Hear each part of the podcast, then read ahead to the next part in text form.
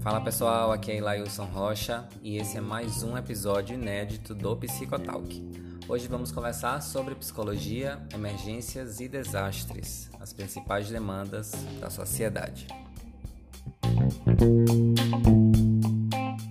E hoje, para dialogar junto comigo, eu estou recebendo o psicólogo Washington Luan Gonçalves de Oliveira, inscrito no CRP 03-18055, atualmente mestrando em saúde da população negra e indígena pela Universidade Federal do Recôncavo da Bahia. Luan, seja muito bem-vindo ao Psicotal, que finalmente esse encontro está acontecendo. Estava muito ansioso para compartilhar esse momento junto contigo e ao teu lado para que o nosso diálogo possa ser embasado em tudo que a gente vem vivenciando até hoje, como profissionais né, de psicologia, mas também nessa partilha e dessa troca com as nossas experiências. É, fico muito honrado em poder te receber, te admiro bastante como profissional, como pessoa, você sabe disso.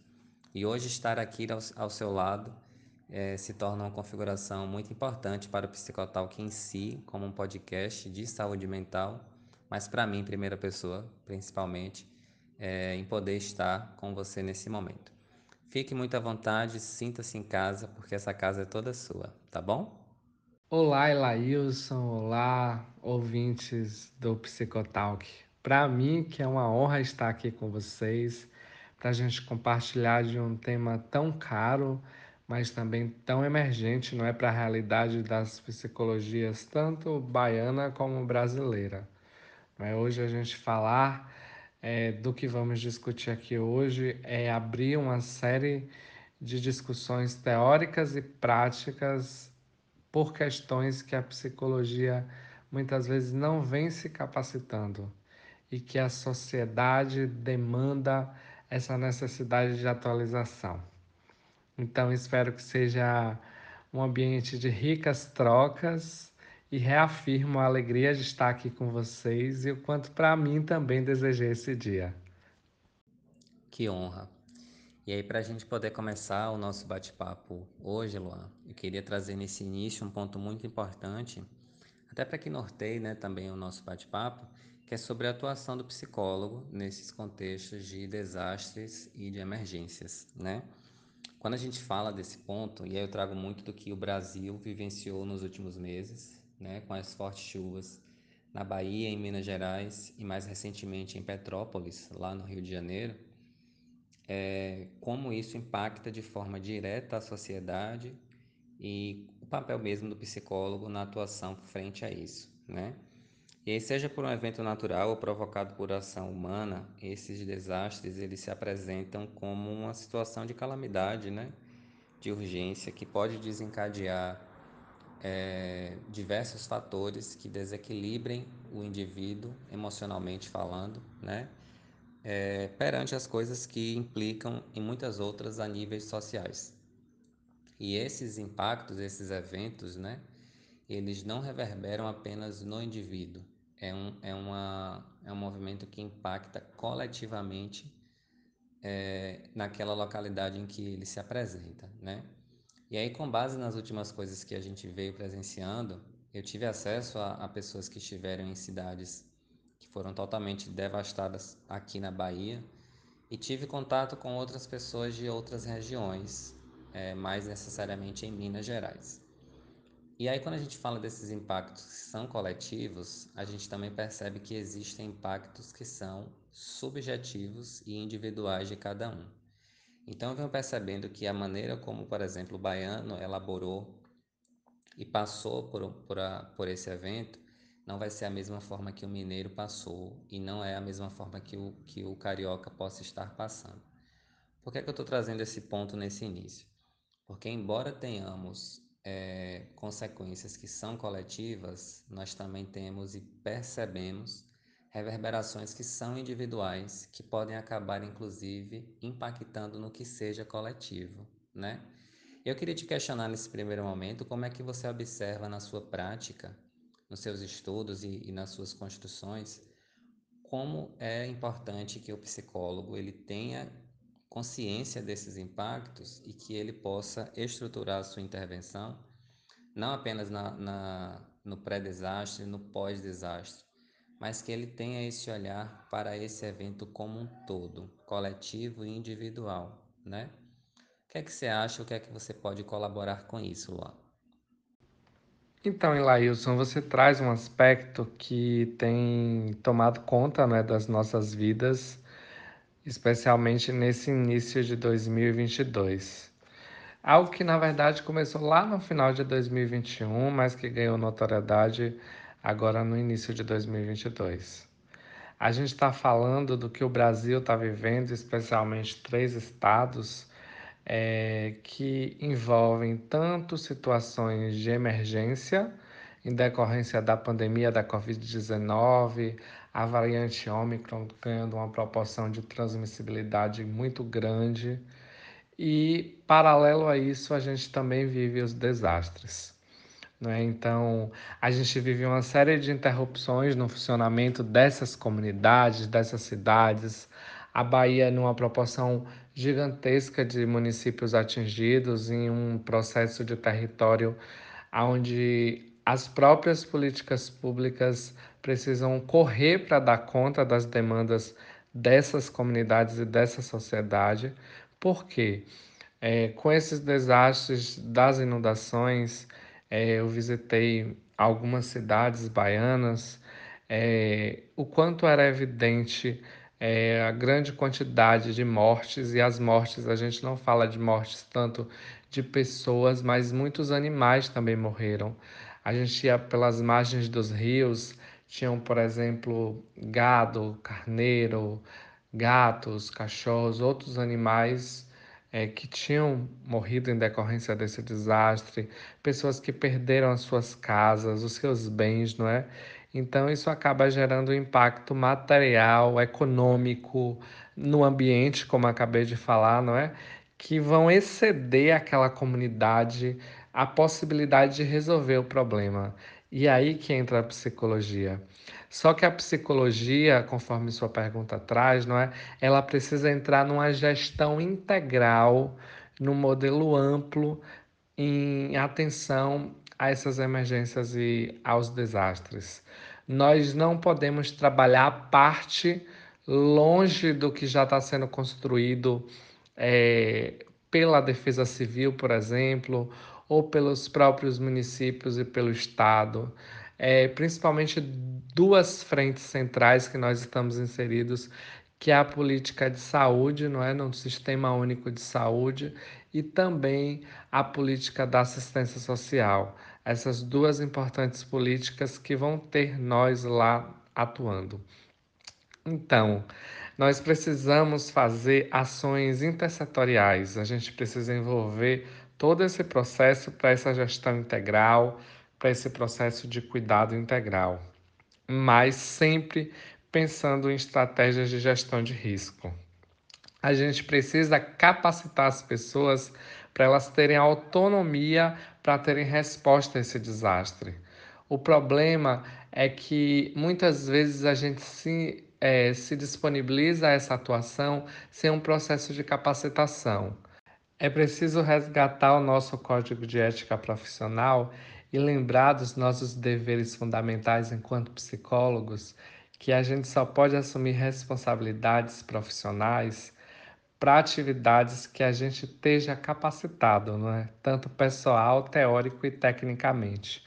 Só que nesses momentos dos desastres aparecem muitas frentes de pessoas cheias de boas intenções, é, que querem ajudar, mas que muitas vezes acabam atrapalhando no processo, porque essas pessoas vão atuar fora do protocolo de resposta ao desastre, tanto que o município vai construir como o Estado ou a própria Defesa Civil. Então, a gente, nessa atuação, a gente tem que estar atento a cinco detalhes principais. Não é que é o como primeiro podemos prevenir um desastre, isso é central. Todo município tem que ter um protocolo de prevenção a desastres. Não é? Então, não que seja a realidade que muitos dos municípios que eu visitei, eles não tinham esses protocolos, mas é importante dizer que a gente também depois que vivencia o desastre, a gente precisa pensar quais são as estratégias de diminuição do impacto, dos impactos desse desastre. A gente precisa atuar junto com a Defesa Civil, nas diversas secretarias, de forma intersetorial, como eu já disse, para também pensar em estratégias de, de reparação, não é? estratégias de resposta para aquele desastre, mas também a, daí em diante quais são as estratégias de reconstrução desse ambiente. Por exemplo, eu visitei cidades como Jequiriçá, que foram um dos dez municípios mais atingidos pelas fortes chuvas na Bahia, e era visível como aquela cidade estava em um processo de destruição estrutural. A cidade estava literalmente com casas desabadas, é, prédios da gestão municipal também desabados, supermercados, outros estabelecimentos que abastecem a cidade destruídos. E foi necessário vir pessoas de fora para dar esse suporte. É, então, como o próprio governo federal define não é, esse desastre, é um processo que vai resultar em eventos adversos para aquela comunidade, tanto de efeitos naturais, não é, como esses efeitos como a chuva, mas é, expõem pessoas à ameaça, causam danos humanos, materiais ou ambientais, como eu trouxe aqui, e trazem consequências econômicas, sociais e também consequências psicológicas. Eu não queria me alongar muito nesse momento, né, mas é super necessário em decorrência da introdução. Mas o que é que a psicologia tem a oferecer nesse processo de emergências e desastres? Primeiro, eu queria dizer que a psicologia ela precisa se atentar a não fazer uma prática de psicoterapia. Muitas pessoas chegam para a psicoterapia como resposta. E a primeira coisa que a gente tem que fazer é atuar integralmente com todos os setores do, do município, para que as pessoas tenham estratégias de resposta. Se você é uma psicóloga que vai atuar na política da assistência social, você tem que mapear os abrigos dos municípios, você tem que mapear situações de vulnerabilidade. É, se você atua, por exemplo, num CREAS, quais são as situações de violação de direitos? É, com o processo de abrigos institucionais, onde vão diversas famílias, a gente vê o aumento de casos de violências, como abuso sexual contra crianças e adolescentes, e outras formas de violência que precisam de atenção. Então, é, essa é a proposta inicial, não é? principalmente da política da assistência social, que acaba sendo a linha de frente de cuidado, que está muito longe de uma clínica, mas, no entanto, quando estamos inseridos em políticas de saúde, a gente precisa trabalhar com uma coisa que se chama primeiros socorros psicológicos, que é algo que eu vou explicar um pouco mais à frente, para também dar um espaço para você fazer algumas perguntas, a gente poder dialogar sobre essa importante estratégia de cuidado primário que a psicologia vai ter no campo que acaba se distanciando um pouco de um campo que a gente tem enquanto formação, que é a, uma clínica, não é? Ou outras, outras atuações em políticas públicas. Primeiros socorros psicológicos é algo muito novo para muitos profissionais. Nossa, Luan, muito legal sua fala, pontos realmente muito importantes, principalmente quando a gente está falando da atuação das pessoas que querem né, adentrar na psicologia das emergências, como também para aquele profissional que já está inserido, né? e destacando um ponto que você trouxe sobre o papel do psicólogo nessa equipe multidisciplinar, né?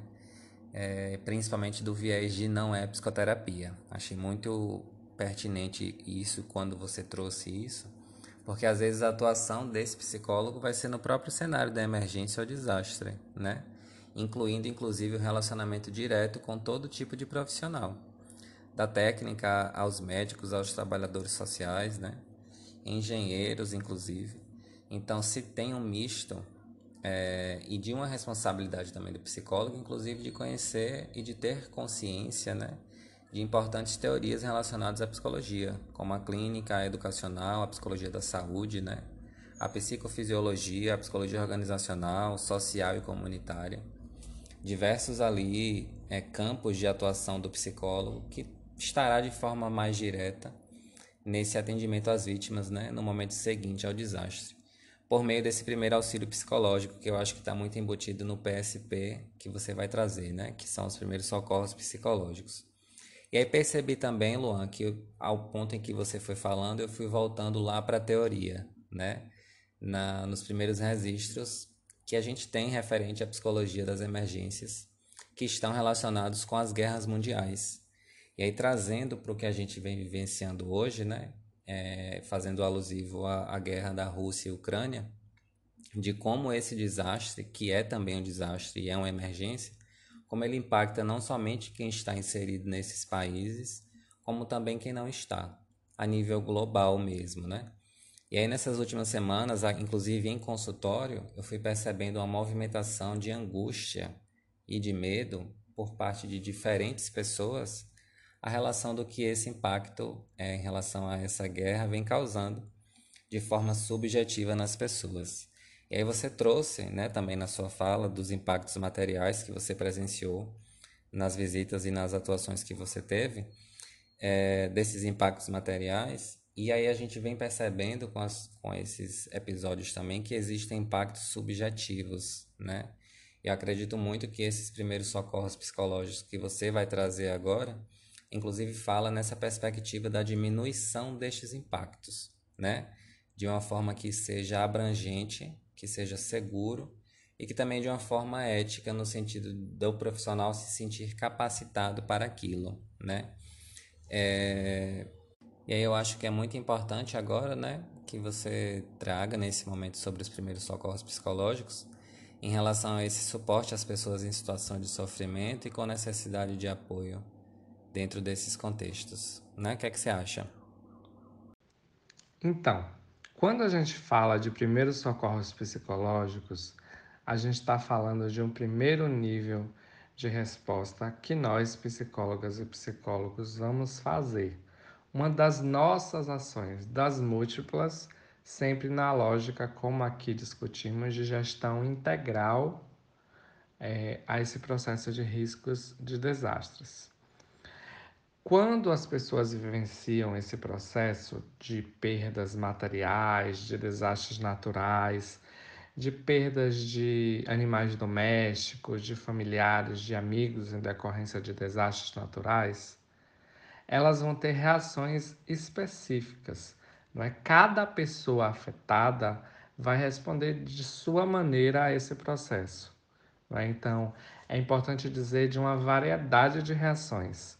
Por exemplo, nessas visitas eu identifiquei idosos que não saíram de casa, mesmo a água estando na altura da cintura há dias, porque se sentiam altamente ligados àquela aquela região, aquele território. Ao mesmo tempo que outras pessoas em outras cidades respondiam com o refúgio da cidade, saíam da cidade que viveram por tanto tempo em decorrência do estresse que sentiram com tantas perdas. Foram morar com familiares em outro estado, em outro município longe das margens dos rios, para que não pudessem vivenciar isso novamente.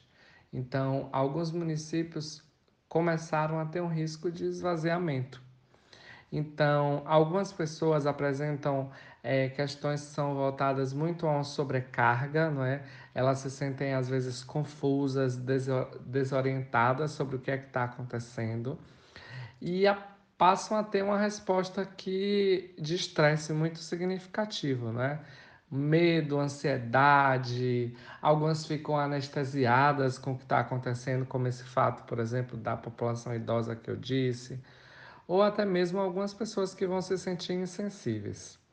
E aí a gente precisa trazer como é que a gente vai atuar no campo da saúde mental a partir do que a gente vai chamar de primeiros socorros psicológicos.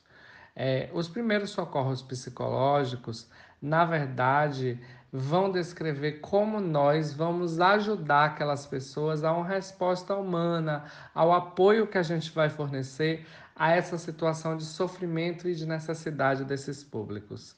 É, esses primeiros socorros psicológicos, Lailson, eles precisam oferecer um apoio prático, ele não pode ser invasivo, ele precisa é, fazer com que a pessoa é, tenha autonomia, não é? Então, primeiro a psicóloga e o psicólogo vai começar se apresentando, não é?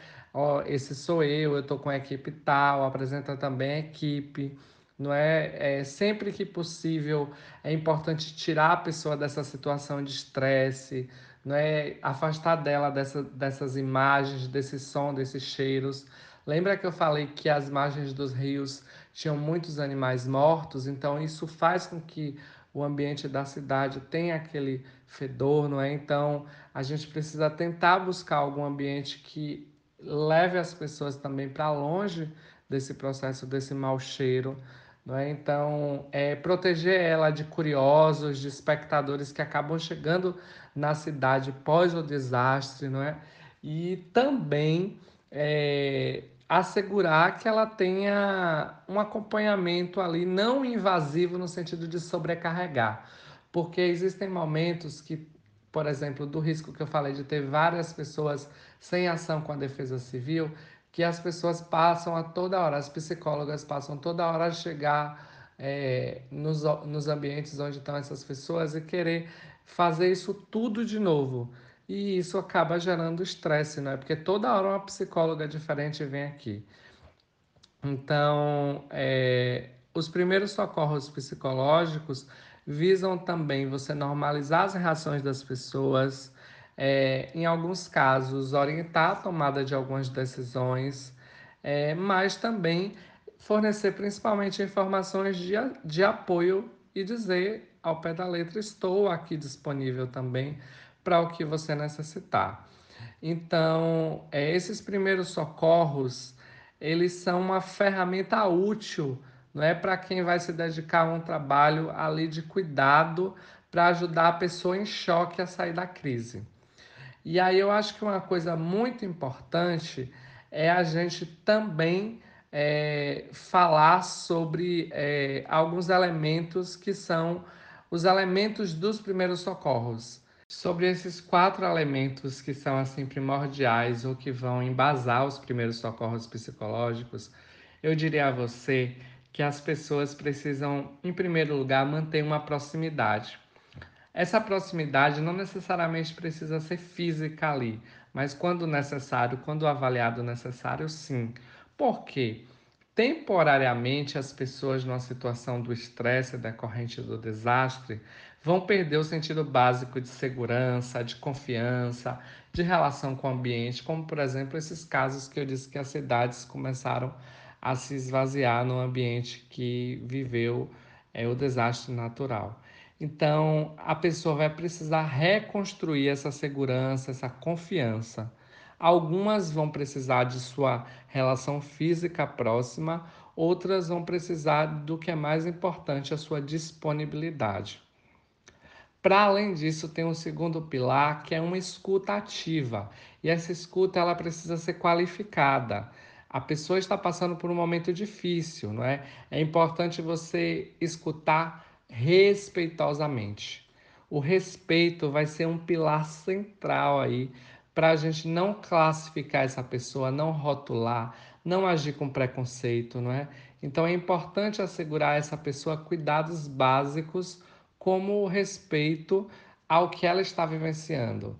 E a psicologia vai trabalhar muito ali com um foco central, que é uma escuta ativa, que é embasada nos direitos humanos, na emancipação desses sujeitos né, e no processo mesmo de autonomia, para que essa pessoa se emancipe e não tenha problemas é, depois, por exemplo. Então, muitas vezes os, as gestões municipais, estaduais e o governo federal vai trazer para essas pessoas que estão nessa situação de estresse, de vivenciando, por exemplo, ansiedade, medo, desespero, é, algumas técnicas que são medicamentosas ao pé da letra, dopar a população que está passando por esse processo de dor. Isso pode resultar num risco muito grave.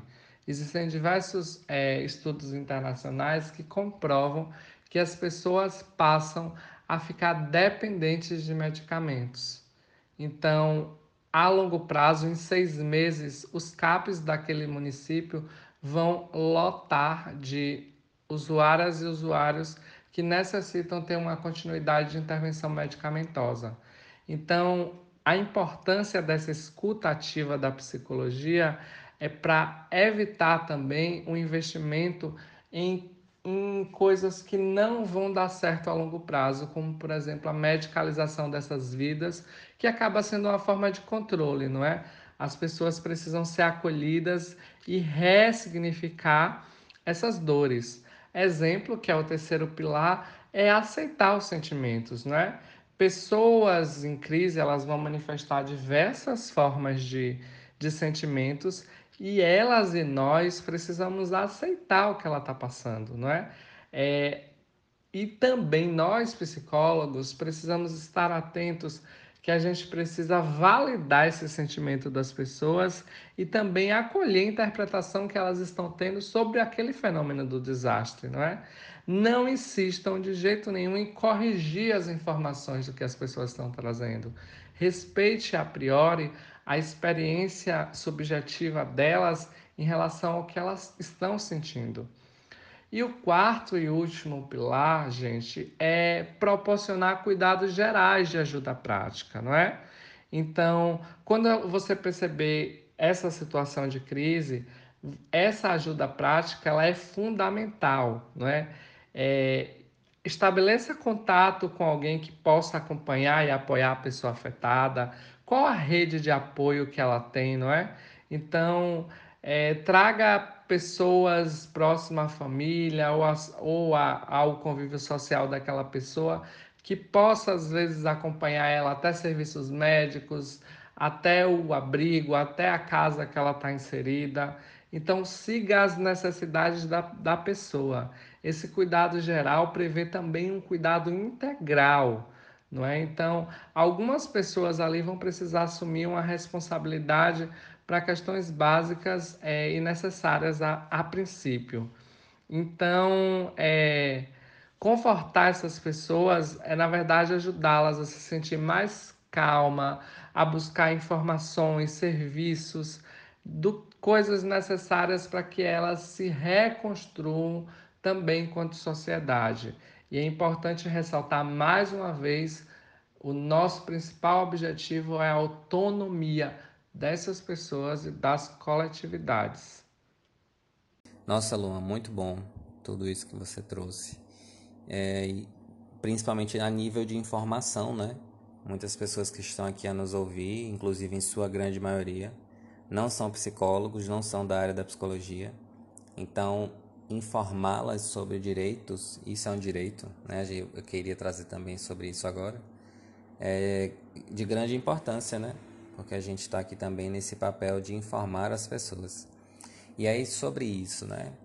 É, você trouxe sobre a formação do psicólogo e eu também quero agregar nesse momento de que as universidades elas não preparam a gente, nós psicólogos, para atuação nesse campo da psicologia das emergências, né? É uma formação que é muito clínica, é um modelo muito clínico e individual ainda mais, né? E aí quando a gente fala desse campo, a gente está falando do coletivo, né? De coletividade. E aí partindo da coletividade, eu me remeto logo às políticas públicas de saúde e às políticas públicas voltadas mesmo para a psicologia, né?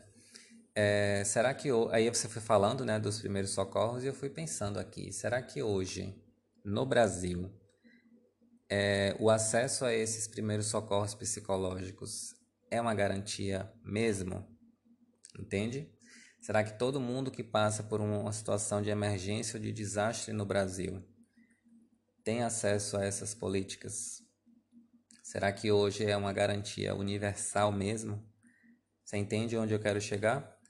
E mesmo quando a gente tenha essas, essa política pública, né? Como é que a gente vai atuar de forma ética nessas políticas, né? Com as condições de trabalho que muitas das vezes são precárias. Você entende? Então eu fico pensando, hoje é claro que a gente tem avanços em relação a essas políticas públicas, mas será que as mesmas políticas públicas de ontem são as mesmas de hoje? Hoje eu acredito que a gente vive é, um momento que é imprescindível que a gente repense, né? Principalmente a ideia de Estado que a gente vive. Eu acho que é de um dever da sociedade ter esse papel, né, de cobrar, inclusive, das suas representações políticas sobre isso que é um direito de sociedade, mas que também garanta esse acesso, né, que a gente vem conversando aqui e veio conversando aqui durante todo o nosso episódio. Então, muitos dos psicólogos também às vezes chegam no mercado é, de trabalho, no campo público, inclusive sem saber qual é o seu papel dentro daquelas atividades, né? E para que a gente possa alcançar é, uma mudança nesse cenário, a mudança inclusive começa e eu acho que é preciso na própria formação, né?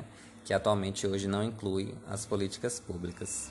E para as pessoas que nos ouvem, os os políticos que representam vocês, que vocês votam lá, eles estão garantindo, né? Eles estão proporcionando esse direito social de todos nós a acesso, né, a esses pontos. Acho que é importante trazer esse questionamento também, Luan. A gente está se encaminhando para o final, né? Eu acho que é importante também trazer essa consciência social que nós todos temos em relação a, ao que seja o acesso né, a esse direito de sociedade, mas também esse fazer ético da psicologia e das políticas públicas nessa, nesse contexto né, dos desastres e das emergências. É muito importante essa análise que você traz, porque a Bahia é um estado que foi muito e é muito castigado em decorrência das secas. E o processo de seca também é uma forma de desastre natural. Então a gente vive uma virada de chave e vive processos de inundações. É importante destacar que as políticas públicas elas são fundamentais para a reparação desses povos. É, as políticas públicas são centrais para que a gente tenha uma rapidez, uma precisão na reestruturação dessa sociedade que está em situação de crise. As políticas públicas vão trazer ações de liderança, de tecnologia, é, de uma forma adequada e efetiva para que a gente tenha respostas fáceis. Isso é competência das organizações públicas. Compete ao Estado, não é, ao governo federal, fazer ações pra, para com os quais a gente assegure um direito principal de todas as pessoas, que é o direito à vida. Essas vítimas precisam serem assistidas.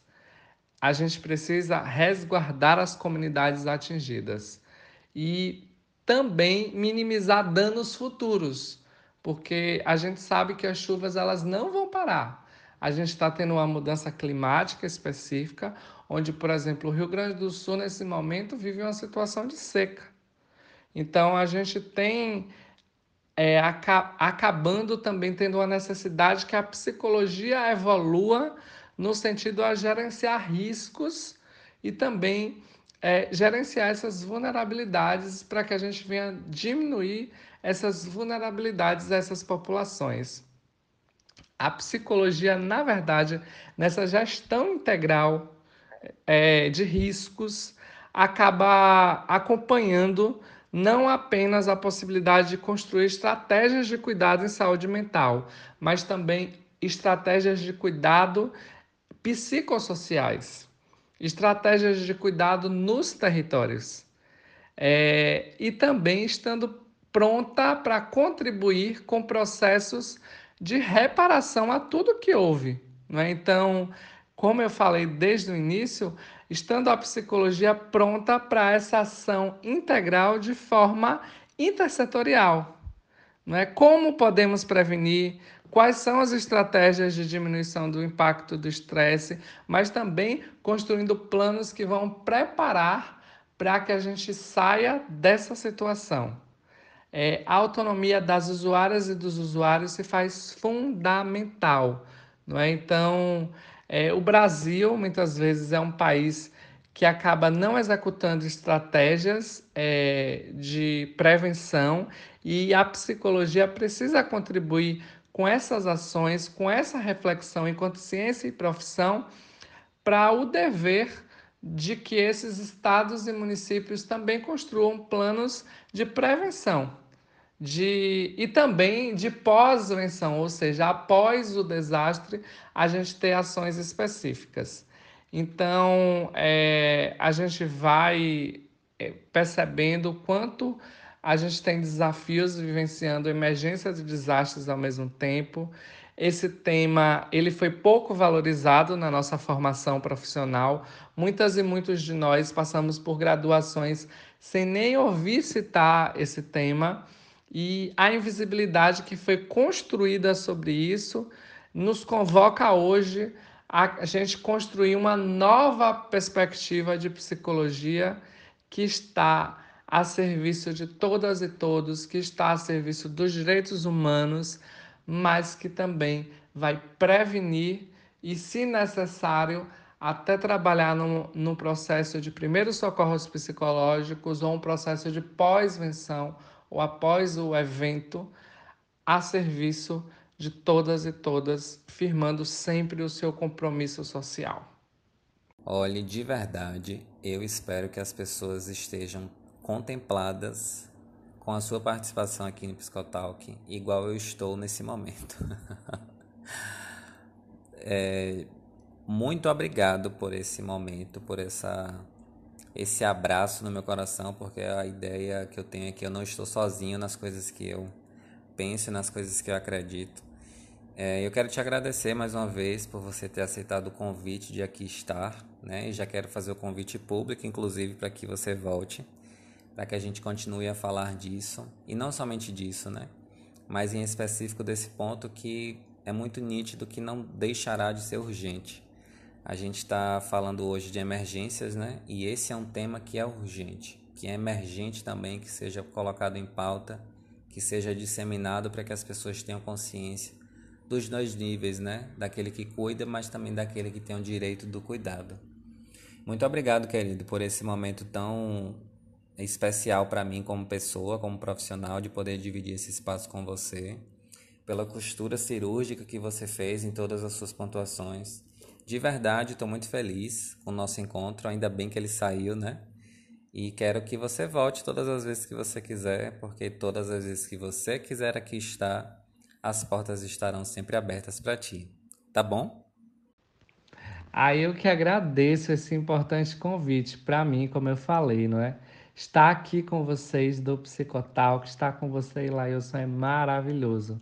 Como eu disse, não me chame que eu vou.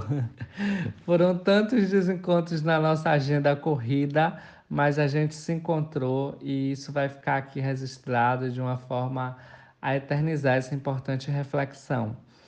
É, então, a experiência que eu trouxe aqui foi muito de ações que eu vivenciei não é, nesse, nesse processo de suporte aos municípios que vivenciaram essas inundações, esses desastres, ao mesmo tempo que a emergência da pandemia da Covid continuava.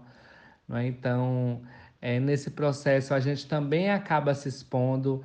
O que eu gosto de trazer é, de reflexão é quantos riscos que a gente corre nesses cuidados, como, por exemplo, pegar Covid nesses ambientes, que aconteceu com muitas pessoas da equipe, especialmente eu vivi um acidente de carro transitando entre as cidades, porque isso acaba interferindo até nos comportamentos do trânsito, não é? Como a gente percebeu. Então, é, hoje a gente está no foco de dar suporte ao pessoal fluminense, né? ao pessoal Lá de Petrópolis, a gente tem trocado algumas experiências, assim como ações em, conjuntas que a, em conjunto que a gente fez com o CRP de Minas Gerais e assim com o CRP do Rio. Então, esse ambiente de troca é fundamental para o fortalecimento também da psicologia enquanto ciência e profissão. Afinal, é, essas ações foram com o objetivo de orientar as profissionais e os profissionais de como, né, de como elas vão atuar frente a essa demanda. Então, que mesmo como pessoa física que eu venho aqui hoje, né, como psicólogo, é, que isso seja um importante instrumento para você, também psicóloga e psicólogo que deseja atuar nas emergências e nos desastres, entender que não basta ter só a boa vontade, que tenha a, o espírito de querer ajudar, mas para além disso, você precisa estar tá capacitada para dar esse suporte. Não é? Então, como eu falei, a nossa profissão por muito tempo é, deixou é, isso para lá na formação e hoje a gente sente não é, o peso nas nossas práticas, do quanto a gente precisa estar tá capacitado teórico e profissionalmente para esse tema que é necessário uma atuação junto a diversos outros atores, como a defesa civil, como a política de proteção, não é?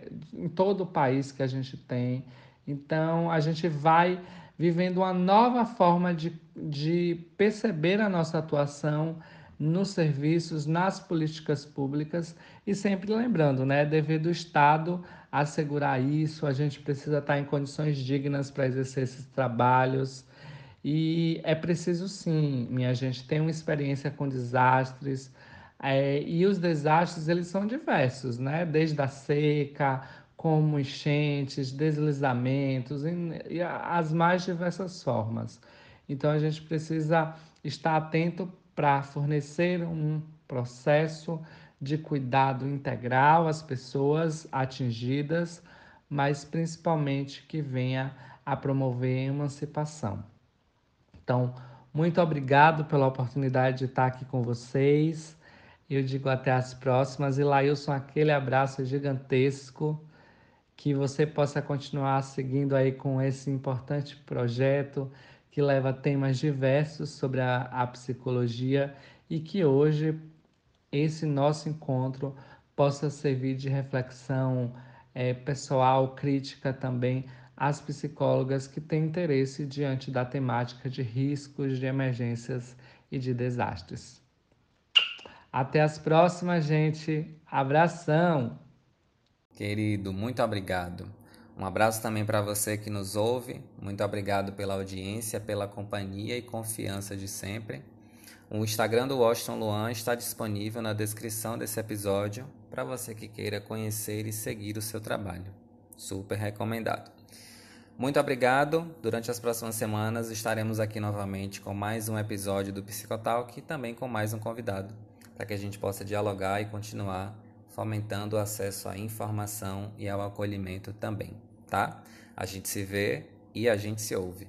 Um grande abraço e até lá.